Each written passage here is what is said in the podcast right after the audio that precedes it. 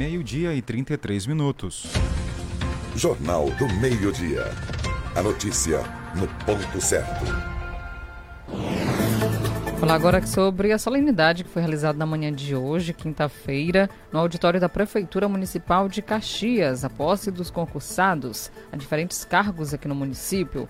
A posse contou com a presença de várias autoridades municipais, políticas, sociedade civil e os principais interessados, é claro. Inclusive, nós conversamos com um deles, com o seu Marivaldo, Marinaldo Ferreira, e ele falou sobre, a, é claro, sobre a posse e a felicidade de estar, então, é, conseguindo esse feito. Ah, muito feliz. É uma conquista que estava muito na nossa expectativa. E esse dia hoje está sendo muito feliz, não só para mim, mas para todos aqueles que foram aprovados, né? E hoje estamos recebendo essa grande bênção da parte de Deus, também da parte do nosso prefeito, fazendo parte desse grupo, né, fazendo parte do, do corpo de colaboradores e funcionários da prefeitura, do município. Com certeza estaremos todos fazendo um bom trabalho para, assim, fazer que a nossa cidade continue sendo a melhor cidade do, do nosso estado.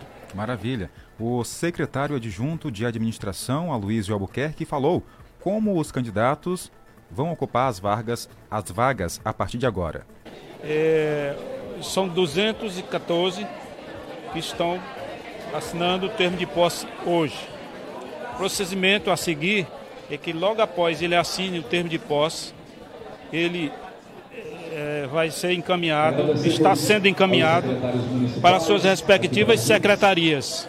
E, e lá os senhores secretários farão a lotação deles no órgão é, local onde eles irão prestar o serviço.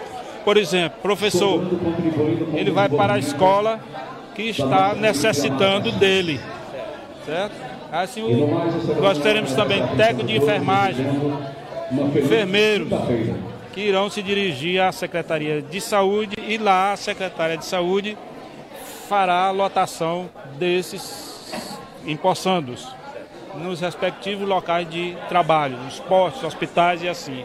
Assim como os auxiliares administrativos, gari, né? seja que eles serão direcionados da mesma forma para suas respectivas secretarias. E aí passarão a, a ser monitorados ou prestarão os serviços que lhe cabem Durante o evento, nós conversamos com a secretária de Educação de Caxias, que falou sobre a importância da posse inclusive para os profissionais que já atuam na área há muito tempo.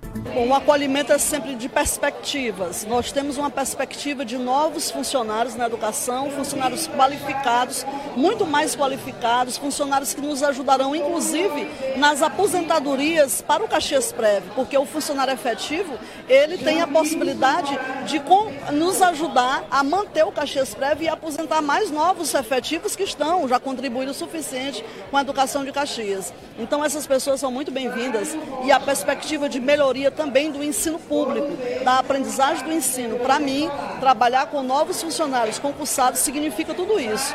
Eu quero aqui é, agradecer ao, ao secretário de administração, professor Luiz Bittencourt, por esse trabalho também, que faz o trabalho, que é um trabalho mais fechado, né, de, de pó, de gabinete, mas é um trabalho que existe e necessita ser citado aqui.